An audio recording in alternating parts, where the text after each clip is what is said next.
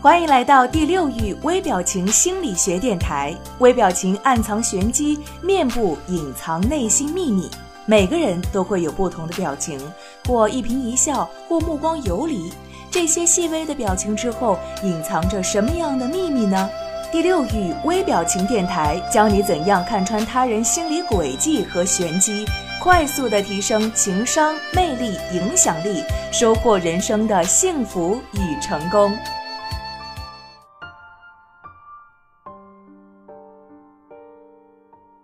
各位好，欢迎收听微表情与读心术节目，我是千堂。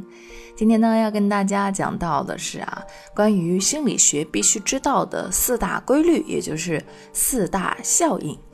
美国呢有一个著名作家叫做马克吐温，相信很多人都知道。有一次在教堂听牧师演讲，那么一刚开始呢，他觉得啊这个牧师讲得非常好，让人很感动啊，准备捐款。但是过了十分钟，牧师还没有讲完。他呢就有一些不耐烦了，决定只捐一些零钱。又过了十分钟，牧师还没有讲完，于是他决定一分钱也不捐。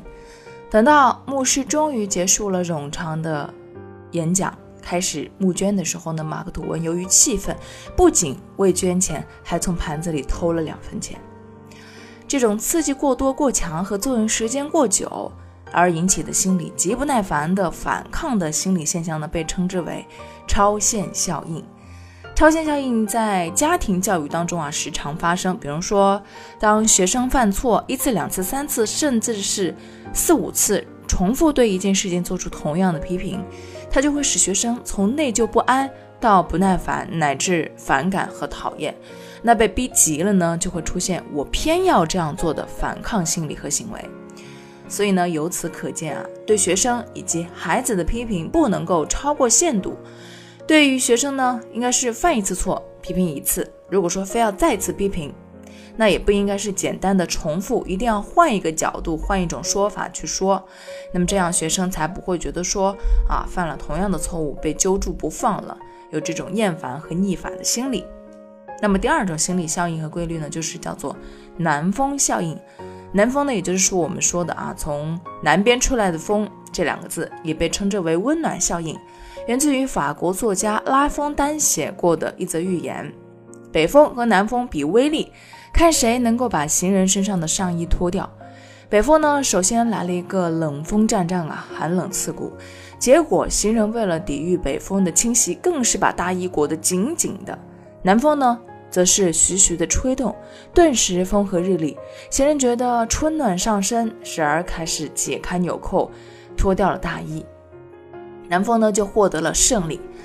那故事当中的南风呢，之所以能够达到目的，也就是他顺从了这个人的心理需求和内在需求。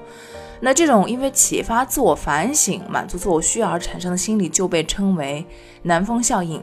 由此我们也可以知道啊，在家庭教育当中去采用一些棍棒啊、恐吓之类的北风式教育方法是不可取的。那实行温情教育，多一点人情味一样的表扬，培养学生和孩子的自觉向上，才能够去达到事半功倍的效果。第三个心理规律呢，就是木桶效应。那木桶效应的意思是指什么呢？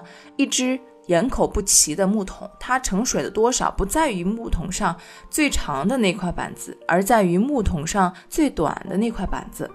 一个学生学习的学科综合成绩好比一个大木桶，那每一门学科的成绩呢，都是组成这个大木桶的一块板子。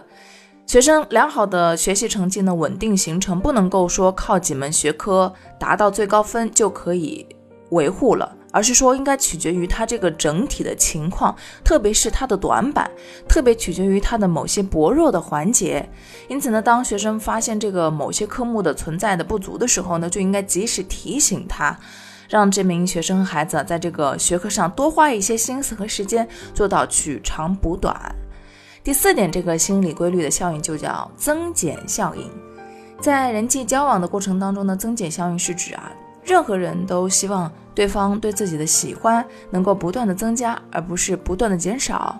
比方说，许多销售员就是抓住了人们的这种心理，在称货给顾客的时候，总是先抓一小堆放在称盘里，再一点点的加入，而不是说先抓一大把放在称盘里，再一点点的拿出。所以说我们在评价小孩的时候呢，难免将他的缺点和优点都要去说一番，并且也经常去采用啊先褒后贬的方法。其实呢，这是一种不理想的评价方法。在评价学生的时候呢，我们不妨运用像这种增减的效应，比如说先说一下这个小孩的一些无伤尊严的小毛病啊，然后再比较适当的去给予表扬，这样的一个效果是比较理想的。今天的节目呢，就是跟大家分享到这四大心理学的规律和效应，希望你们可以学到。我是千堂，我们下一期节目再见。如果你渴望暴增你的读心阅人数，瞬间看出他人内心世界的动态，那么请马上添加赵世涛老师的微信五六零零二四零七，免费领取微表情读心术精华课程。这个课程将教会你如何从入门到精通，彻底掌握读脸识人心的有效方法。特别提醒一下，由于精力有限，我们最多分享给前五十位朋友。马上添加赵世涛老师的微信：五六零零二四零七，领取吧。